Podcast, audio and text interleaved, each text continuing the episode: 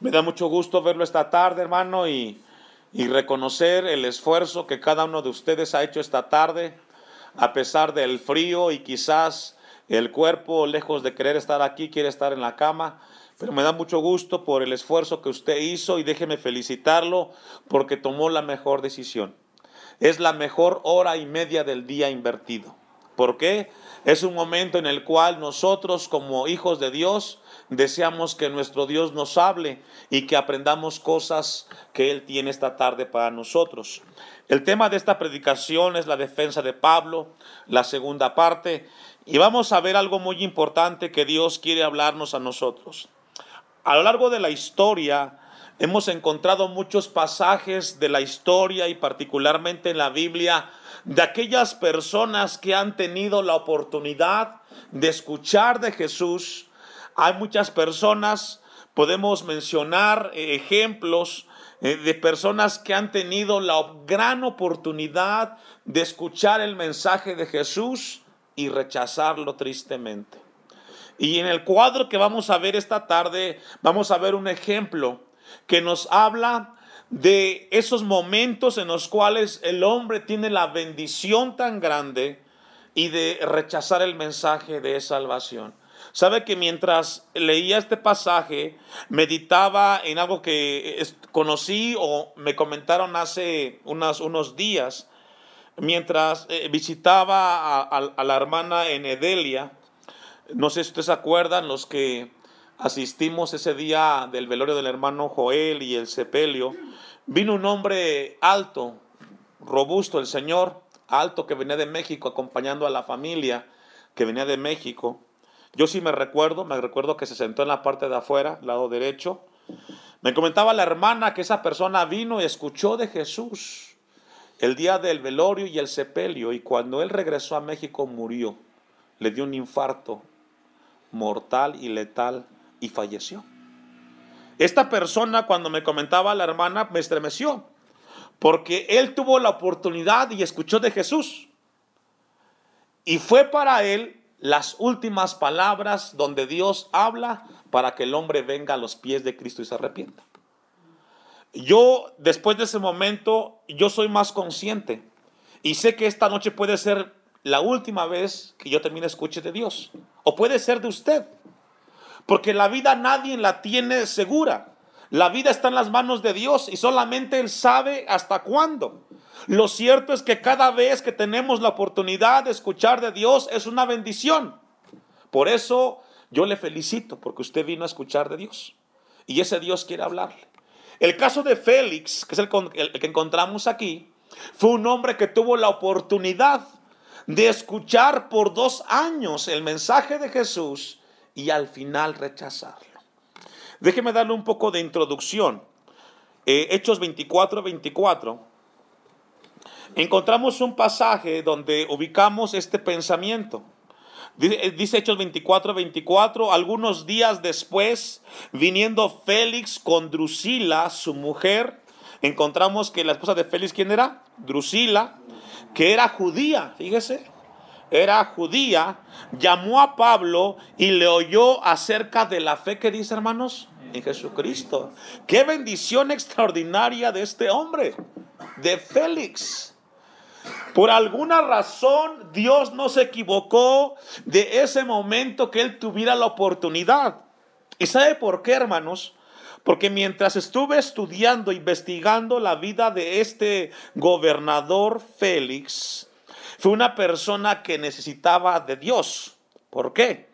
Porque tenía a, su mujer Drusila, que Drusila era judía según el texto 24, ¿verdad que sí? Bueno, según la historia, Drusila era hija de Herodes Agripa I, uno de los gobernadores de Judea. Y esta Drusila había estado casada con Asís, rey de Emesa.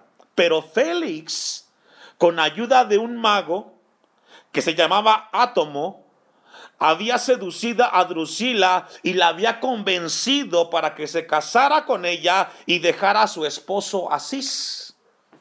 Significa entonces que Félix estaba viviendo una vida tormentosa porque le había quitado la, la mujer al prójimo. Y usted sabe que el mensaje de Pablo siempre fue confrontador. Y seguramente en este pasaje que estamos leyendo en Hechos 24, cuando escuchó el mensaje de la fe en Jesucristo, Dios le habló a corregir su vida. Porque eso es lo que hace Dios, hermanos. Cuando estamos delante de Dios, el ser humano está desnudo y viene Dios y habla a la vida del hombre para que Él corrija lo que está fuera del orden de Dios. El versículo 25, vamos a ver la reacción de este hombre Félix. Pero al disertar Pablo acerca de qué? De la justicia. Estoy en Hechos 24 25. Pero al disertar Pablo acerca de qué hermanos? De la justicia. ¿Qué significa eso? Que seguramente Pablo predicó la palabra donde la Biblia habla que no puedes tener la mujer de tu prójimo. Y eso penetró a la vida de Félix. Del dominio, dice el texto, del dominio propio y del juicio venidero. Y esto confrontó a Félix, porque él conocía y sabía que moralmente su vida estaba mal delante de Dios. Porque Drusila no era una mujer que la tuvo moralmente bien. Y Félix, dice el texto que se qué, se espantó y dijo, ahora vete, pero cuando tenga oportunidad te llamaré. Este pasaje nos habla que la conciencia de Félix fue confrontada por el mismo Señor Jesucristo, llamándolo a corregir su vida. Y Félix tuvo una oportunidad, como la tenemos hoy usted y yo de que si algo está mal en nuestras vidas, Dios quiere que la corrijamos. Este pasaje que leemos en Hechos 24, versículo 10 al 16, tiene una profunda enseñanza porque encontramos el ejemplo de un hombre de Dios que está en defensa frente a un gobernador que vive una vida moralmente desviada, pero que esa circunstancia Dios la utiliza primero para guardar a su hijo y segundo para llamar al arrepentimiento al pecador. Cuando leía esto, venía a mi mente un pasaje que está en Hebreos 3, 7, que dice, por lo cual, como dice el Espíritu Santo, si oyeres hoy su voz, no endurezcáis vuestros corazones. Hebreos 13, 15 dice, entre tanto que se dice, si oyeres hoy su voz, no endurezcáis vuestros corazones como en la provocación. Y esta tarde Dios quiere hablarnos, a meditar y reflexionar, que tenemos un momento y el tiempo es hoy para corregir aquello que no está bien. Vamos a ir un pasaje para tener un poco de introducción. Vamos a ir a Lucas 13, 22. Aún no hemos abordado el versículo 10, pero vamos a, a ver esto importante, hermanos, que es en la Biblia cuando el ser humano tiene la oportunidad de escuchar de Dios y como Dios siempre llama al hombre a reconocer su pecado para que pueda venir la gracia y dar salvación. Y fue el caso de Félix, pero puede ser el caso nuestro, porque si alguien conoce nuestras vidas es Dios. Lucas 13:22 dice, pasaba Jesús por ciudades y aldeas enseñando y encaminándose a Jerusalén, y alguien le dijo, Señor, son pocos los que, los que se salvan. Y él les dijo, esforzaos a entrar por la puerta angosta, porque os digo que muchos procurarán entrar. ¿Y qué dice? ¿Por qué no podrán, hermanos? Porque cuando Dios te habla y cuando Dios te confronta con aquella área que está mal, no todos tendrán la capacidad de decir, sí, Señor es conmigo. Porque mire, de, todos los que escuchan el mensaje de Dios, son muy pocos los que reconocen que son ellos a los que Dios le está hablando. Esta persona que yo les comentaba de que pasó ahora con lo del hermano Joel, a mí me estremeció porque yo lo saludé dos veces. Y él no era cristiano. Él conocía a la familia y él vino a acompañar a una familia recorriendo más de tres horas y ser solidario con una familia que vivía el dolor de la pérdida. Y cuando él vino a este lugar, nunca imaginó que esos dos días serían los únicos días que tenía él de vida para escuchar el mensaje de salvación. Yo no sé si él reconoció o no reconoció. Lo cierto es que Dios habló. El texto dice que no todos podrán, ¿Por qué no podrán? Porque no todos tendrán la capacidad de reconocer, hermanos. 25. Después de que el padre de familia se haya levantado y cerrado la puerta, y estando fuera empecéis a llamar a la puerta diciendo, Señor, Señor, ábrenos. Él respondiendo os dirá, ¿cómo hermanos? No sé de dónde sois. No sé de dónde sois. ¿Sabe por qué, hermano? Porque el tiempo de Dios es hoy. La gracia es hoy. El día que estemos delante de Dios después de esta vida, solamente va a estar la gente para recibir su sentencia solamente. En ese momento no habrá excusa delante de Dios. Eso es juicio. 26. Entonces comenzaréis a decir delante de ti hemos comido y bebido y nuestras plazas y en nuestras plazas enseñaste, pero os dirá, os digo que no sé de dónde sois, apartad, apartaos de mí todos vosotros, que dice, hacedores de maldad. La gente dirá, yo escuché el mensaje. Dios me habló en ese velorio, me habló en el culto del jueves, Dios me habló. Sí, pero tú no reconociste. Y una cosa es escuchar de Dios y otra cosa decir, Señor, soy yo, perdóname y voy a cambiar. Esa es la gran diferencia. La gente puede decir, Dios me habló, pero entre hablar y entender hay una gran diferencia y ahí Dios quiere que estemos. Les dice hacedores de maldad. ¿Por qué? Porque sí escucharon, pero nunca hicieron la voz de Dios. 28. Allí será el llanto y el crujir de dientes. Ese es juicio.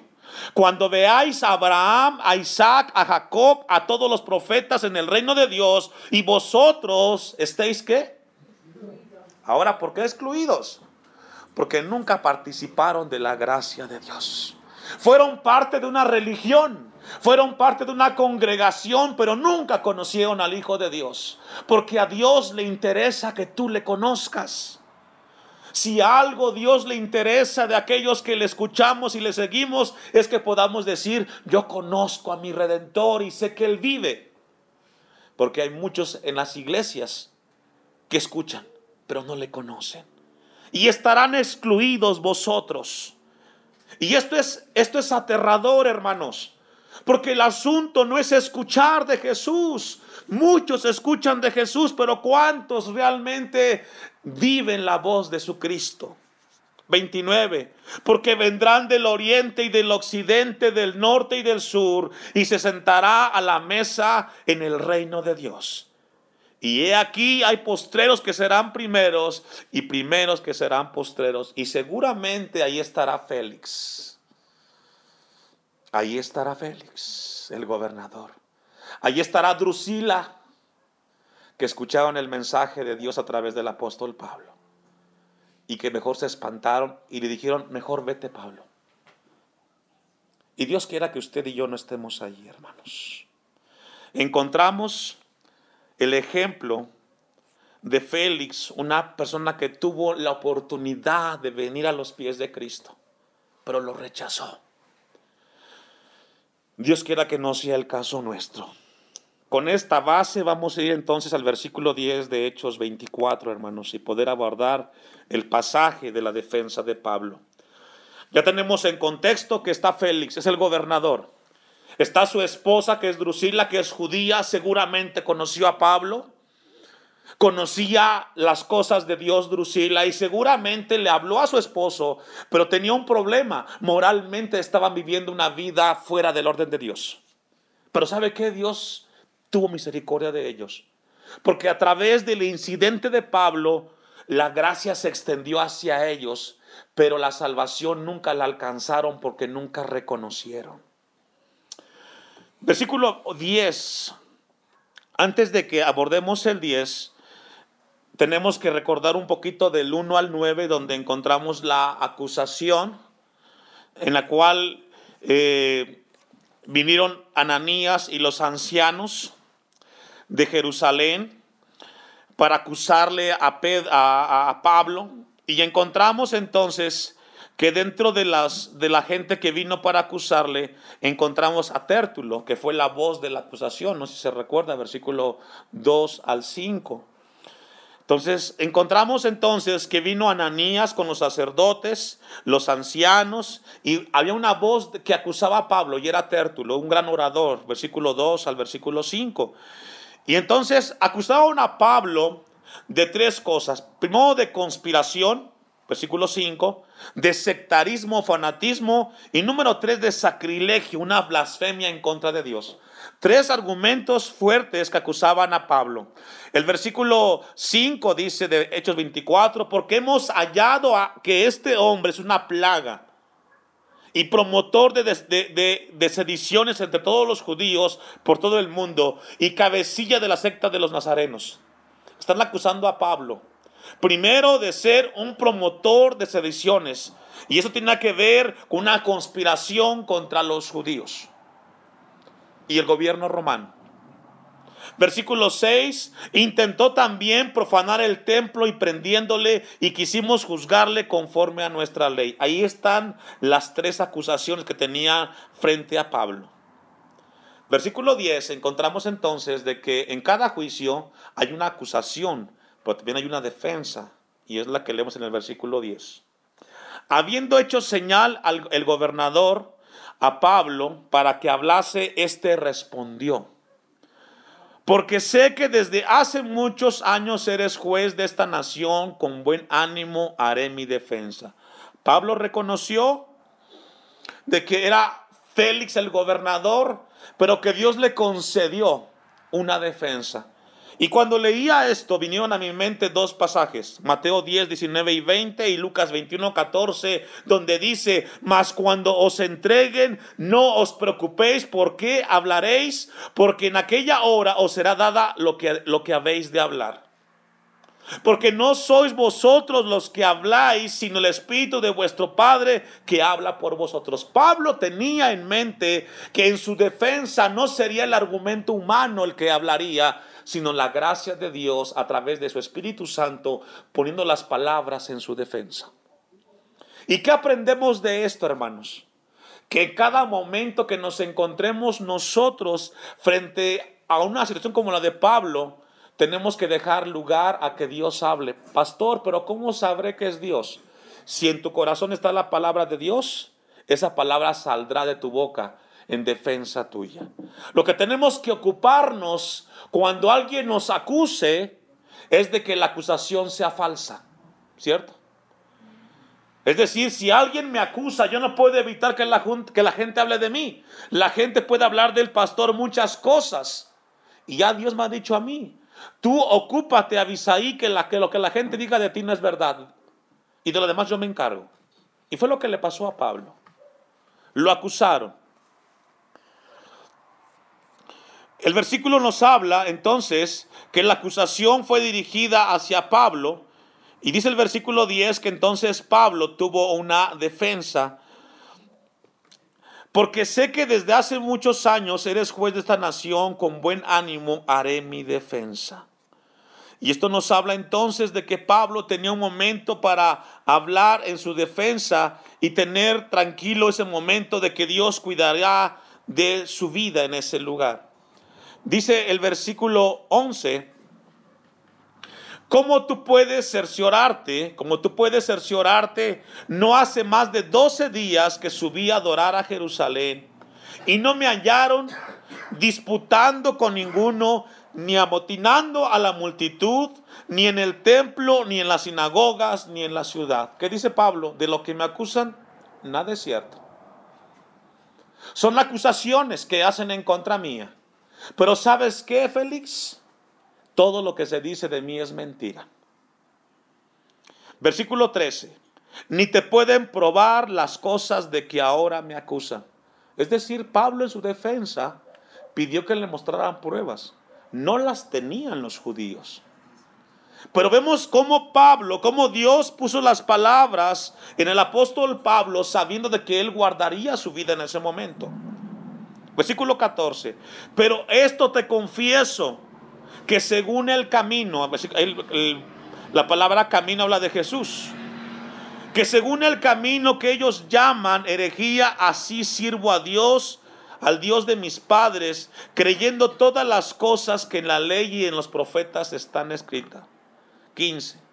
Teniendo esperanza en Dios, la cual ellos también abrigan de que ha de haber resurrección de los muertos, así de justos como de injustos. Y lo que Pablo le estaba hablando a Félix en su defensa es de que él no había hecho nada grave. Sin embargo, él mismo decía, la fe que abriga, que, que abrazan los judíos, también yo la abrazo. Y quiero decirte de que va a haber una resurrección de justos y de injustos, y se llama juicio y cada uno será pagado conforme a sus obras. Esto llamó la atención de, Félix. Versículo 16. Y por esto procuro tener siempre una conciencia sin ofensa ante Dios y ante los hombres. Y lo que nos revela el versículo 16 es algo que esta tarde Dios quiere que tengamos nosotros. Que procuremos nosotros como hijos de Dios tener una conciencia limpia delante de Dios y de los hombres, hermanos. Yo no sé cómo esté tu conciencia esta tarde. Yo no sé si en tu vida esta tarde tú tienes algo que le has hecho a tu prójimo. Puede ser tu esposo, puede ser tu hijo, puede ser tu hija. Lo que esta tarde Dios nos da la oportunidad es de que en cada uno existe una conciencia tranquila y en paz con Dios y con aquellos que son nuestros prójimos. Una conciencia o la conciencia, déjeme darle esta definición, ya una vez se la dice, la voy a repetir. La conciencia es el conocimiento interior que vigila las acciones del ser humano moralmente. La conciencia es el pensamiento, el conocimiento interior que vigila la acción de cada ser humano cuando las cosas moralmente están bien. Cuando tú hablas chisme de tu prójimo, viene algo a tu mente que te dice, no debiste haber dicho eso, porque tú no estás seguro. Y tu conciencia te está diciendo, no estás bien. Pablo exaltó y dijo, tengo una conciencia, he procurado. Y un deber del cristiano es procurar tener una conciencia limpia. ¿Y qué es una conciencia limpia, hermanos? Una conciencia limpia es cuando el hombre puede distinguir entre lo bueno y lo malo, entre la luz y las tinieblas. Una buena conciencia nos habla a nosotros que podemos reconocer lo que es correcto y lo que es incorrecto. Y todos estamos ahí, porque todos ofendemos o nos ofenden. Y en este momento Dios nos llama a nosotros a tener una conciencia limpia. Él procuró por eso. Él procuró no ofender a Dios con su vida, ni tampoco a su prójimo. Como esta tarde Dios nos trajo a este lugar para recordarnos las palabras de Pablo y que procuremos por una vida con una conciencia tranquila. ¿Le debes a alguien? ¿Hablas de otros? ¿Estás enemistad? En tu corazón hay rencor, en tu corazón hay odio, hay venganza, en tu corazón no hay perdón. Hoy Dios nos llama a todos a una conciencia tranquila y en paz. Como Pablo lo dijo, con Dios y con los hombres. Yo lo he procurado. Y esta tarde Dios quiere que tengamos nosotros a tener una conciencia tranquila. No sé si pueda ser esta tarde o esta tarde noche la última vez que Dios te llame a estar en paz con Dios. Si así lo fuera, hermano, hermana, hay un tiempo. Porque todo lo que nos ensucia la conciencia, aquellas acciones que ensucian, porque cuando nos habla Dios a través de la conciencia, existe una llave para limpiar nuestra conciencia. ¿Y sabe cuál es, hermano? El perdón. Reconocer y decir, sí, Dios, soy yo. Aquí fallé te pido perdón y cuando tenga enfrente a mi hermano y a mi hermana o a mi vecino, o a mi esposo, a mi esposa, yo le pediré perdón. Yo quiero estar en paz contigo y con los demás. Que no sea yo la razón del distanciamiento, que no sea yo la razón de que estemos distanciados. Porque Dios nos llama a procurar una conciencia limpia, hermanos. Y otra vez quiero recordarles a ustedes las palabras que encontramos en Hebreos capítulo 3, versículo 15. Si oyeres hoy su voz, no endurezcáis vuestros corazones. Si Dios te habla, no cierres tu corazón porque puede ser la última vez que Dios te hable.